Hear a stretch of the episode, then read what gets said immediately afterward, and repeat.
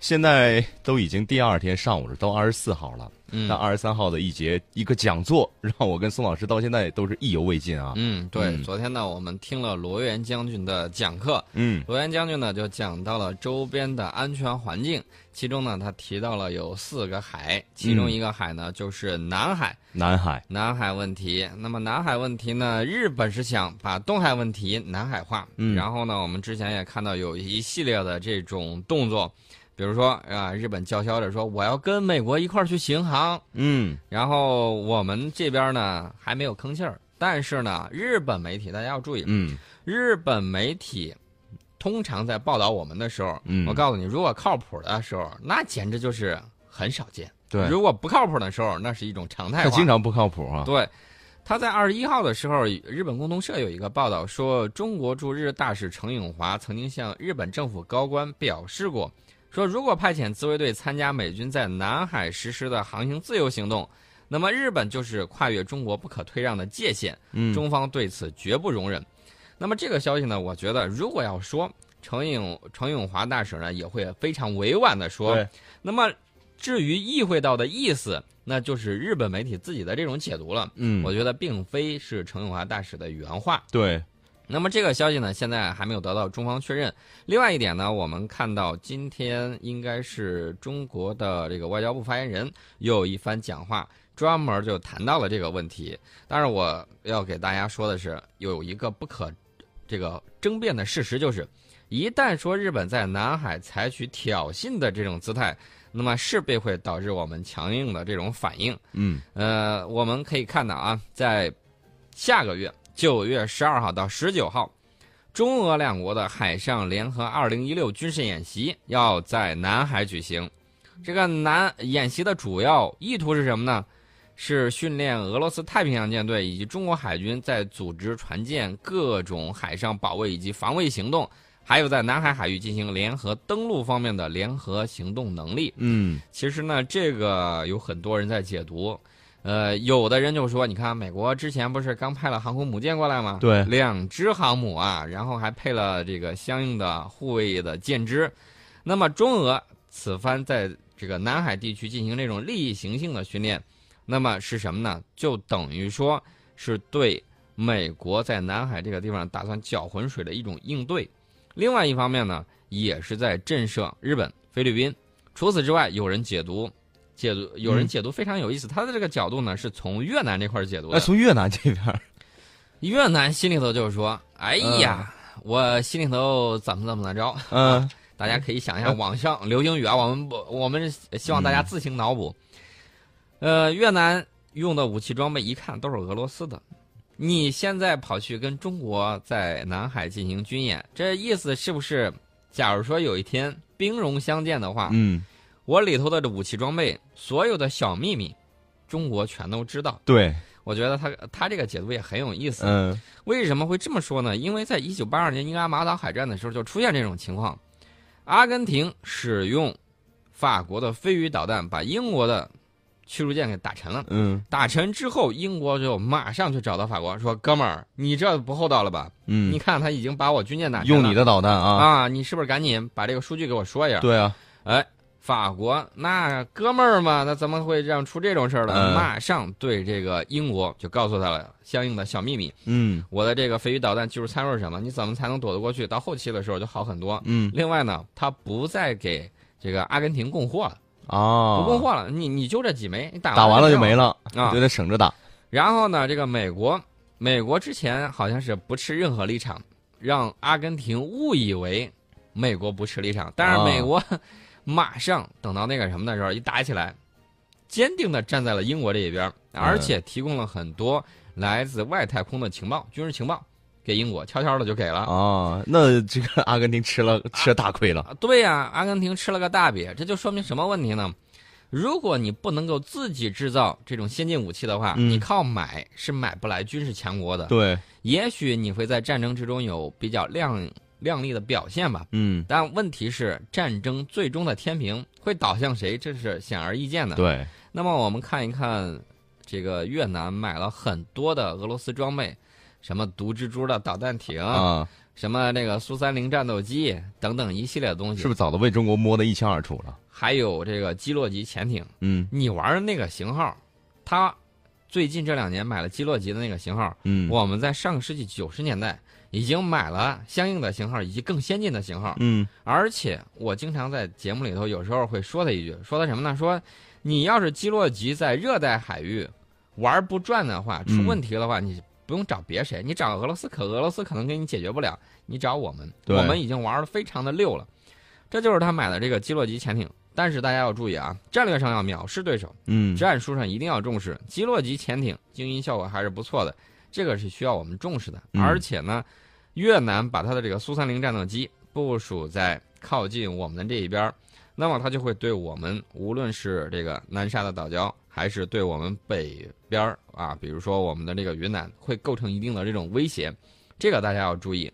呃，实战归实战，然后战略上藐视归战略上藐视。呃，越南呢，它有了这些东西之后，也就是这些武器装备，大家想一想，如果真的打仗的话，俄罗斯给他运都来不及运，对，那么远，那么远，然后呢，他这个东西是大掉一架少一架。对，那么我们再看看，这个俄罗斯已经跟我们进行这种军演，嗯。而且呢，这种军演说白了就是背靠背吧，背靠背的情况下，你说越南有什么武器装备的基础性能是我们不知道的？对，而且很有可能就是如果真的打起来，俄罗斯就即便远，他也不卖给你了。呃，俄罗斯即便卖，也不可能那么快，何况他还会想，哎呦，这个打就打吧，我局外中立。这对种事情原来苏联是这么干过的，当时越南很郁闷的，说打就被打了一顿。宝宝心里苦啊。啊、而且是在苏联这个国力还比较强盛的时候，嗯呃，这个宝宝心里确确实实很苦。哎，这两天说到这个娱乐圈，嗯，今年这个带“宝”字儿的都带毒啊，你发现没有？为什啊？宝宝有毒吗？不是宝宝有毒 宝宝的这个新闻有宋小宝。啊，宋小宝啊，这个事情，娱乐圈的事情我们不多说，我们嗯主要还是说我们军事方面的啊。那么我们如何反制日本去巡航南海呢？嗯怎么怎么办？怎么办呢？我、嗯我觉得这个可以有很多方法啊。首先，根据你这种挑衅的这种程度，嗯呃，如果你把你的什么八八舰队、八十舰队都给整过来了，啊，那不好意思，你这个就很强硬，很强硬的话，那以超强硬对强硬呗。对，还有一种就是，他就跟海上游击战一样，哎，嗯他今天他过来一个，明天他过来一个，骚扰一下。嗯他还有哪种可能呢？他趁着美国过来，他趁着美国过来，他在后面狐假虎威。那么其实这三种情况呢，我觉得都有很多这种可能性应对的方式。比如说，第一种就是很强硬、常态化、定期，然后呢跑过来嗯靠近我们的岛礁进行挑衅。那么我们怎么办呢？我们就可以对他定期派出舰机，就绕日本列岛进行环岛游，嗯特别是派出这种轰炸机、嗯，高新系列的这种侦察机进行定期的这种侦对察。然后呢，没事儿就穿来穿去，穿来穿去。其实就是也用一方面告诉他，你你国家就这么大点儿地方，你就不要闹腾了。啊，前一段呢，我们也看到我们的这个海空的兵力在嗯日本海进行了这种持兵对抗的这种演习。嗯那么，即便说他不在我们这儿挑衅，那么我们也可以随着我们海空军力量的这种强大，因为你强大了之后，你的这个飞行距离长了，你的腿儿长了，那么有很多时候你不要老在家门口练兵，出去练一练嘛，对不对？呃，这绝对不是炫耀武力啊，嗯公海上面，啊，公海你可以上我们寻随随便选个选个地方，嗯然后练一练。你要是说我在这个东京湾再往外的公海去练，我觉得这挺好啊，嗯，可以看一看，对吧？对，对日本展开这种常态化的这种环绕飞行，嗯我觉得也应该是一个必然的趋势。嗯呃，除此之外呢，还有一种就是我们刚才提到的，它它强的话，你强的话，我们就是你强任你强，嗯我们专门搞一个别的招数，就是刚才我们说的，你打你的，我打我的对。你不是在南海折腾吗？我们去这个日本列岛，我们环游。嗯除此之外，他会拉着美舰去这儿晃荡。这拉着美舰晃荡又分几种。嗯如果说他拉着美舰啊，这个打算跑到这个就跟美国一样，嗯上头他说我就在十四到四十海里，我在你这个领海外头呢，领海十二海里嘛，故意打擦边球，嗯离你两海里，我就是不进来。这种方唐镜这种情况，对你说该怎么办？对那就捞过来打，或者抽冷子给他一下，然后一下打痛了，他就老实了。等你哪天不小心越过线的时候就打。我倒是想起来一种办法，嗯，大家还记得不记得当年我们的这个金门炮战的时候，嗯，当时有美舰啊，然后有这个国民党的这个军舰，我们打这个国民党的军舰，不打美舰，嗯然后美国军舰一溜烟儿一看开炮了，一溜烟儿就跑了。所以说呢，碰见这种情况的话，我们可以打日舰不打美舰。哦，因为什么呢？因为你跟美国全面对抗起来，这个对国家利益来说是不对的。这是他们的一个传统啊，嗯就是只是上阵吓唬吓唬人，他只是吓唬吓唬，他真说给他火中取栗，我觉得很难，吓唬也吓唬不住啊，关键是。很难吓唬得住。你看这个美国当年啊，他这个算是这个非常非常亲的一个亲戚吧，嗯以色列在中东。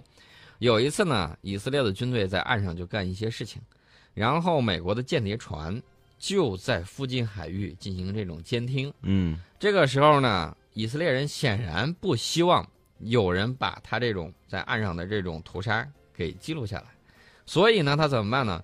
就派出了他的战斗机好几波啊、攻击机，反复对这个间谍船进行扫射。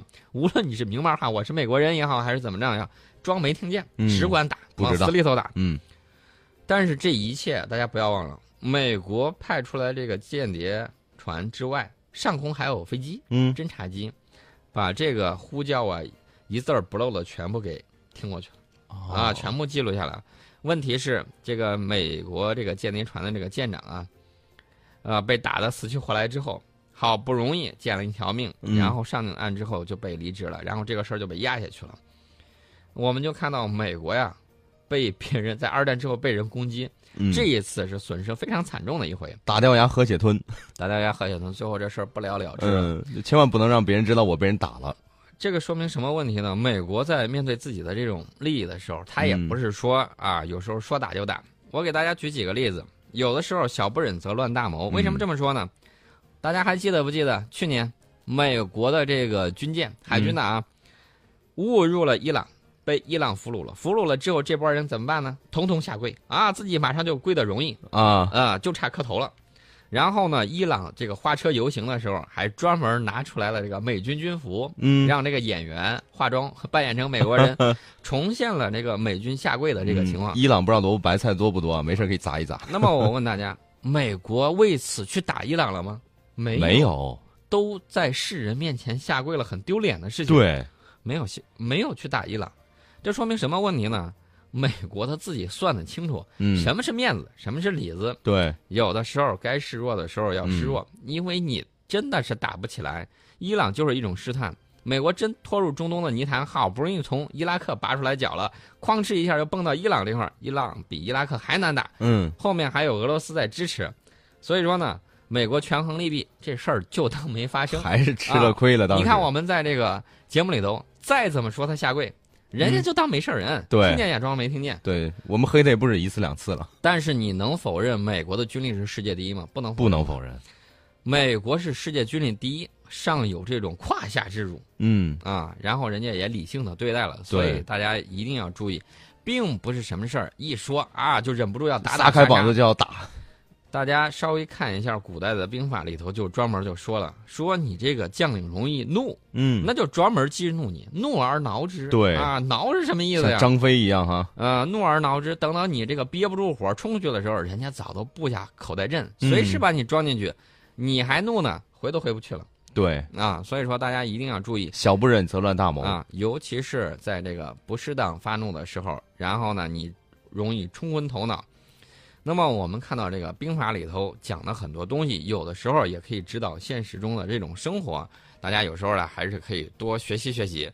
呃，如果说日方的这个舰艇一旦进入我们的十二海里，岛礁十二海里之内，那啥都不用说了，马上严密监视，派出舰机进行这种外逼。嗯除此之外，如果说他敢是想擦枪走火的话，嗯，他敢来第一发，那就绝对不让他回去，对，直接送他一张单程票，嗯去见阎王爷吧。是，就砸成稀巴烂，回去卖铁。啊，所以美方呢也要评估一下啊，在南海玩火，带着日本会不会出相应的问题，会不会把自己拖进去？另外，我跟你说，美国有九成九的不会管日本，你知道为什么吗？为什么呢？因为美日安保条约它的这个控制范围，就包括这个就是规定的，嗯，也仅限于别国进攻日本的时候，指的是在日本列岛周围。啊南海是我们的一亩三分地儿，你这个超犯的。对，啊就是别人在入侵日本的时候，他可以上去帮忙。对，然后呢，美国如果碰见这种情况，我估计鸡贼的可能性非常大，一溜烟儿撒丫子就跑了。所以这个爸爸很聪明哈，以非常的聪明。啊，到时候打仗起来就爸爸去哪儿了？对，日本肯定问，哎，爸爸去哪儿了？我知道啊，已经跑了，一骑绝尘跑没影了。嗯那我们再说一说菲律宾。菲律宾最近一段时间的这个实在是太有意思了。杜特尔特啊，点了几个人、几个名儿、几个国家，然后这几个国家都出来这个澄清了一下。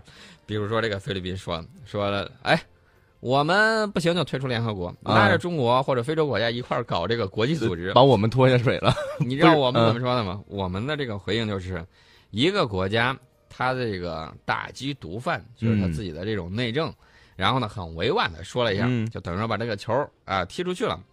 然后你知道美国是怎么说的？美国说什么？美国说，呃，不管是谁说了哪番话，还给人家打圆场呢。啊，说人家在这种情况下说的可能就是情绪比较激动啊，嗯或者怎么着啊，给菲律宾总统打了个圆场。为什么呢？还是有求于菲律宾。嗯最后他又说，但是我们要表示，不管是谁在说什么事儿的时候，我们美国对人权那是特别的关注。啊，你知道张口一个人权，闭口一个人权你知道。杜特尔特是怎么说的什吗？说贵国这个黑人经常被警察枪杀，嗯而且是接二连三。那么，请问这些黑人的黑呃黑人的人权在哪里？你嗯们不是最讲人权吗？然后美国 吃了个烧鸡大窝脖，呃很郁闷的，就说我们这个是依法行事啊，严格按照程序的，严格按照程序就可以视人命如草芥吗？嗯哎，他说我们还是很关注人权的。嗯你这么做这个什么打击毒贩的时候，造成了这种死亡，这是反正是不对的。不，嗯不管是你，即便是阿基诺在的时候，我们一边跟他合作，一边也要说人权，精神分裂，精神分这绝。对是一种对精分的行为。嗯你既有求助人家，还一边这个在得不得？你觉得这个阿基诺好欺负，杜特尔特不好欺负？，对，杜特尔特看他这个对于毒贩的这种态度，就知道他手腕应该是很强硬。所以我就觉得他这一脚啊，应该是铁踢到这个铁力机上了。到时候我我倒是希望再看看杜特尔特还会放出什么样的有意思的话。哎，现在有新招数了。嗯这个菲律宾政府呢，跟菲律宾共产党领导的全国民主阵线，二十二号的时候，在挪威的首都奥斯陆正式恢复了和平谈判。前两天他们还打呢，打完了之后，这现在又一看，互相双方可能都打不下，然后呢，就又开始进行和谈。那么我们看到，也得要给大家说一个事儿，就发现没有，只要是和谈之前，必然是大打出手。嗯记住那句话，谈判桌上得不到的，啊，说反了。嗯，战场上得不到了，谈判桌上你也得不到，得先打打出来优势了，谈判桌上才好说。哎这才好说话。嗯那么双方呢就停火、释放政治犯以及政治、经济和社会改革一系列问题展开了一些谈判。这个上个世纪六十年代的时候，非共呢建立了武装组织，叫新人民军，试图以武力推翻政府。那么他们打到现在，从上个世纪六十年代到现在，至少造成了有三万多人丧生。那么全国民主阵线呢是非共领导的政治组织，菲律宾军方估计，新人民军一共有四千多名武装人员，在菲律宾全国八十个省里头有六十个省在进行武装活动。那么现在呢，我觉得还是好好谈一谈，共同建设你们的国家。对，把自己国家先搞好。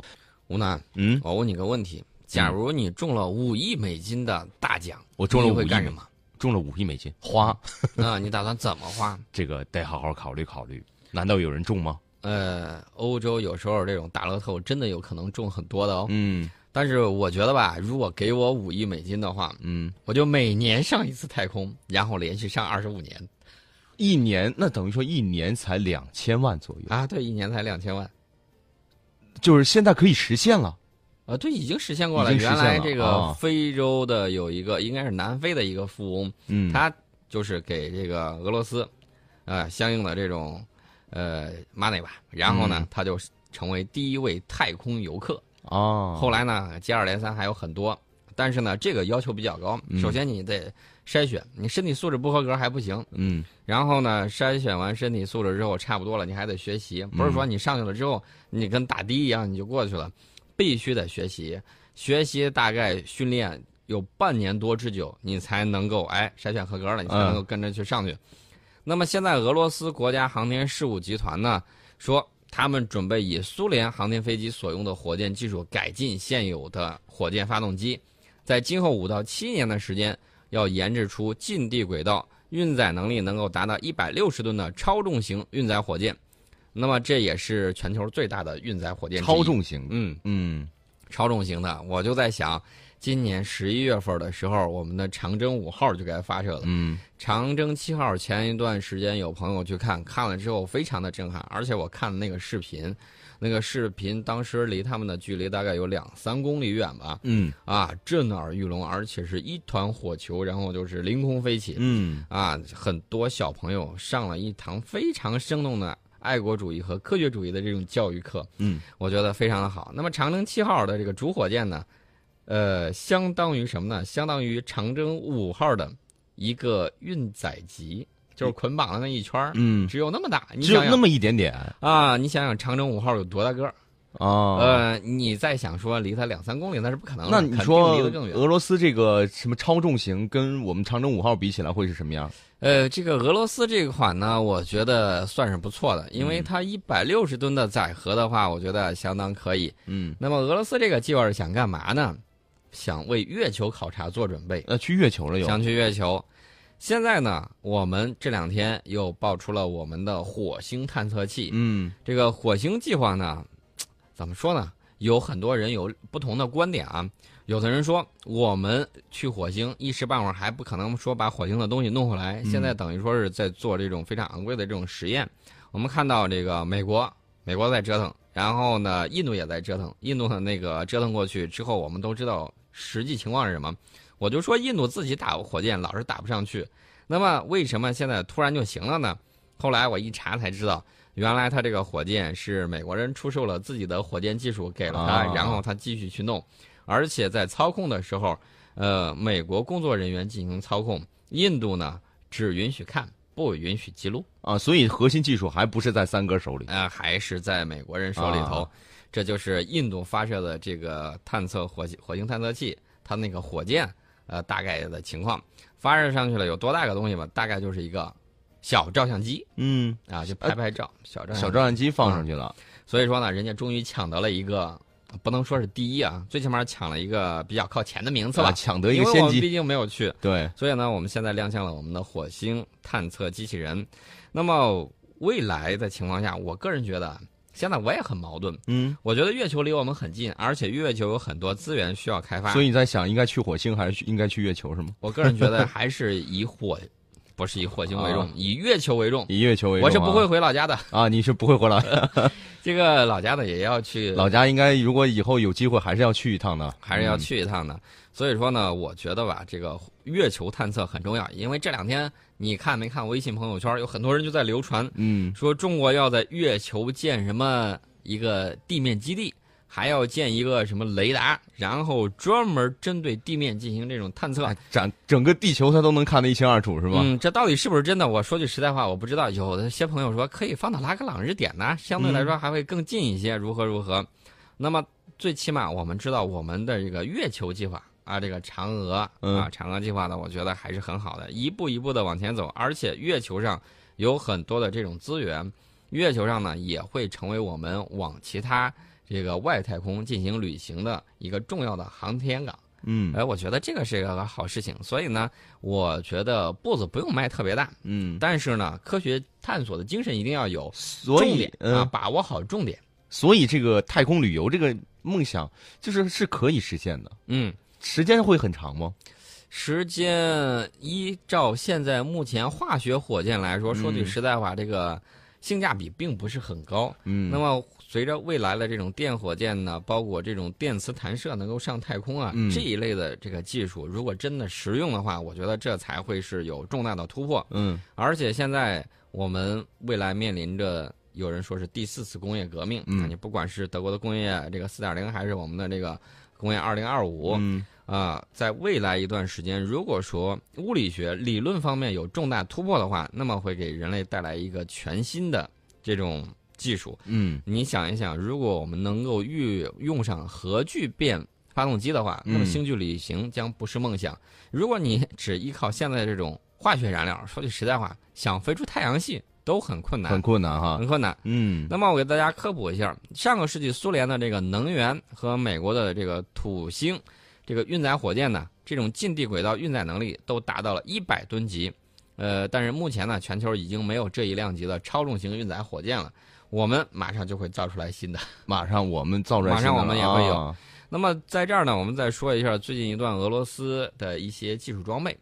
俄罗斯最近有一款新型的定位仪，可以精确万里追星，这个追星不是传统意义上我们讲的那种 肯定不是追明星、啊，追明星，但是这个追星追什么星追这个新型卫星。啊？呃，为什么呢？因为同一近地轨道上有很多相距很近的人造卫星。嗯啊，它等于说是在这个轨道里头走，也相当于我们开车的时候在这个道路上走。嗯你嗯，当这个车辆拥挤的时候、哦啊，有时候有些就会发生什么擦碰啊、擦碰刮蹭事故，而且？我汽车是有人控制的，卫星是没有人控制的，对吧？呃，卫星它虽然上面没有人，嗯但是下面有人这个遥控遥感的这个地面站是对它会发出指令的，嗯也会接收它相应的这种信息。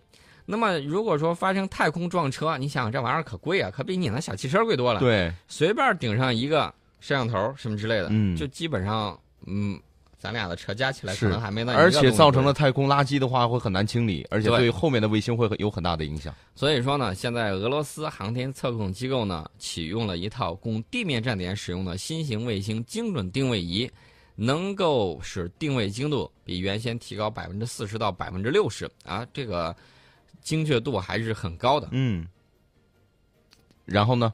然后它它呃，简单说一下原理吧。它使用的是一种这种空间定位仪，用把这个仪器当做圆心，然后半径二十五米范围之内呢，共有五台卫星天线给它服务。这些天线呢，有点像炒锅啊，就那个抛物面那种大锅，啊能够把卫星发射的微弱的无线电信号反射到天线中央的信号放大装置里头，然后进行整理，再把信号呢传输到节奏 M 型定位仪的这个测算装置里头。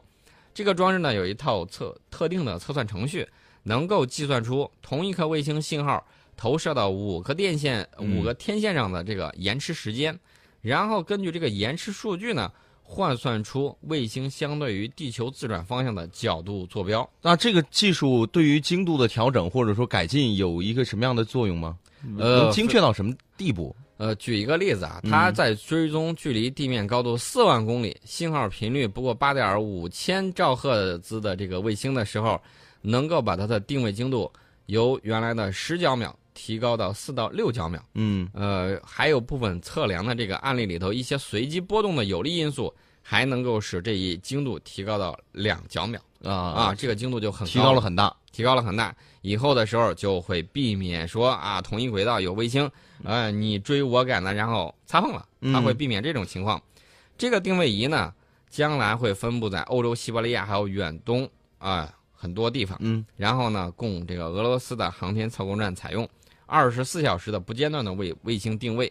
其实呢，这个还有另外一个情况，比如说美国有一些隐蔽的卫星啊，啊它可以精准的定选你到底在哪儿呢，然后是不是跑我头上了，是不是在看我，对，就找得一清二楚。嗯，真实的目的是什么也不知道。啊，真实的目的，首先我觉得还是民用，其次呢，有一定的这种侦测的这种作用在里面。前一段时间我们看到我们解放军代表团去俄罗斯啊、嗯参加的这种国际军事竞赛，而且我们还去了哈萨克，也在参加国际军事竞赛啊。最起码在奥运会期间，有很多军迷，嗯，据我了解，没有看奥运会，因为裁判太黑了。对，然后呢，他们在看什么？就守着电脑在看这个国际军事比赛，比赛尤其是坦克的这个跑圈赛。嗯那么我们在很多项目里头呢夺得了冠亚军，但是对于我们来说还是不太过瘾。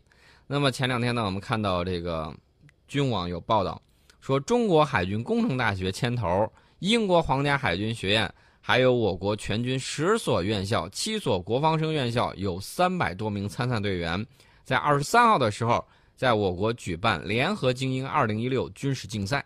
嗯，哎，这个军事竞赛我一看内容不错。这内容是什么呀？我们先说比哪些科目啊？嗯，特种侦察。哦，特种，哎，大家喜欢这个吧？喜欢这个。首先是目标搜索，嗯然后是通过障碍。就其实这个通过障碍很考验一个人的这种体力。嗯，你光看这个博尔特跑得很快，对吧？？你前面给他放一个沙坑，放一个水池，但是我不喜欢看这种，嗯我喜欢看什么？就是这个障碍赛。你看，它有这个独木桥，还有这种、呃很多的人啊，有深坑，然后还有这个墙，嗯，看着这个身手非常的矫健。这个贴近于实战啊。对，除了这些之外，还有这个行军宿营、嗯，手枪的夜间射击，以及这个障碍越野。哎，这个障碍越野，障碍越野这个东西有意思。嗯除此之外呢，路上突击比赛有车辆抢修，嗯，哎，修的到底是什么？有什么车吗？哎，这个我还不太清楚，是修装甲车呢，还是修什么这个，比如说这个勇士啊什么之类的、啊轻型的这种车辆，不太清楚啊。对但是我觉得这个有意思。除此之外，还有武装奔袭、嗯步枪的射击、手榴弹的投准。你不光手榴弹要扔得远，还要扔得准。对看什么篮球？看扔手榴弹吧。哎扔手榴弹，这个啊，我觉得好玩。除此之外呢，还既然是比赛这个贴近实战，那还有隐蔽破袭，比如说你有水中障碍，嗯。你要着装游泳，还要武装泅渡，嗯，战场进行救护，船只的机动，比如说你划的这种小艇，大家不要觉得划小艇好像很 low 的样子，嗯。包括海豹在内，他们在渗透的时候，一般情况下渗透到距离海岸有几海里的地方，嗯，为了防止对方发现，一般发动机都不会再开了，悄悄地划着这个小艇往前走，借着夜幕的掩护就溜上岸了，这种是有的。啊，哦，所以说这个船只的机动、武装求渡啊，这个都很重要。呃，用三十六个小时，分三个阶段，竞赛完整还原特种作战的全过程，嗯，大片儿啊，对，这绝对是满满的大片儿冲出亚马逊。啊！对对对对，这个我觉得绝对是值得我们期待的。嗯那么，联合精英二零一六呢，是我们海军工程大学基于我们国家军队初级军官培养的这种目标要求，着眼的是多兵种的协同训练，构建不同军事院校之间的这种军事训练交流平台。你看，嗯不光我们部队之间比，我们院校军事院校之间也要比。除了军事院校之外，包括国防生院校组，他们也要进行比赛。嗯你不是说我呃平时在综合性大学里头了，我是国防生，我也是骡子是了马，拉出来溜一溜，嗯跟这个军校学生同台竞技比赛一下。在这种比赛之中，哎，我觉得他才可以更加的贴近实战，对，才可以提高他这个面对这个威胁的时候嗯，他的这种反应。也看一看国外的这些这些军人们他们的作战实力，然后知己知彼。我们不光是跟本国比，我们还跟嗯外国在比。对，那么我们这次国防生院校组呢，我看有清华大学、华中科技大学、哈尔滨工程大学、中国海洋大学、河海大学、南昌大学、西安理工大学呃全是高等院校的。啊，这些高等院校的。呃，军队院校呢，那都大名鼎鼎的就比较多了，嗯。国防科技大国防科技大。啊，解放军理工大学、空军工程大学、火箭军工程大学，这个大学我倒是第一次听说，火箭军，以往我没有关注过。嗯，除了这个之外，军事经济学院这个我关注过。军事经济学。院，啊，这个军事经济学特别想上是吗？呃，倒不是说特别想上，这个学院教授的东西很有意思，嗯，因为我们知道打仗主要打什么？后勤，打后勤。打后勤其实呢还有一个很重要的，就是你这个军事方面精进，比如说我一颗子弹就可以干到敌人，你非要用一颗炮弹，这就是浪费。嗯，你打仗，有人打仗最后打穷的，把自己国力打垮的，不在少数啊。英国典型例子，嗯，一次大战赢了，二次大战赢了，结果国家啊这个走下帝坡路了。国崩溃了，对，呃再也不是什么日不落帝国了。嗯，呃，我们也看到日本穷兵黩武啊，当年老打胜仗，后来呢一个败仗回去打回原形了，嗯，这种情况也是有的。所以说，这个经济和军事的这个关系很重要。穷兵黩武对国家肯定是有坏处的，嗯，呃，所以我当时就关注了这个军事经济学院。除此之外呢，还有海军航空工程大学、海军大连舰艇学院、火箭军指挥学院这些院校都参加。呃，除此之外呢，这个英国皇家海军学院也是在培养这种海军英国皇家海军的这种初级军官。呃，大家不要觉得人家没落了军事力量就不强了。我对英国的 SAS，呃，还是比较敬佩的。嗯这个呢，应该说一些特战方面，欧洲的鼻祖应该是往他这儿去追溯，应该说是不算差太远。说到特种兵，我们中国跟英国的这个我们的主要的差异在哪儿？差异也比较多，因为你是在不同的作战体系之下嗯随行不同的这种作战任务。呃，英军呢实战就比较多。我记得原来有一个片子曾经专门描述过，嗯他们呢在一些热点地区曾经就是退役的啊，充当过白手套，水平呢也比较高。当时我记得有一个是英国还是哪国，应该是英国有一个明星，哎、是一个光头，我忘了叫什么名字了。他嗯曾经演过一个片子叫，呃，不是叫《反恐精英》，他那个片子叫什么精英啊？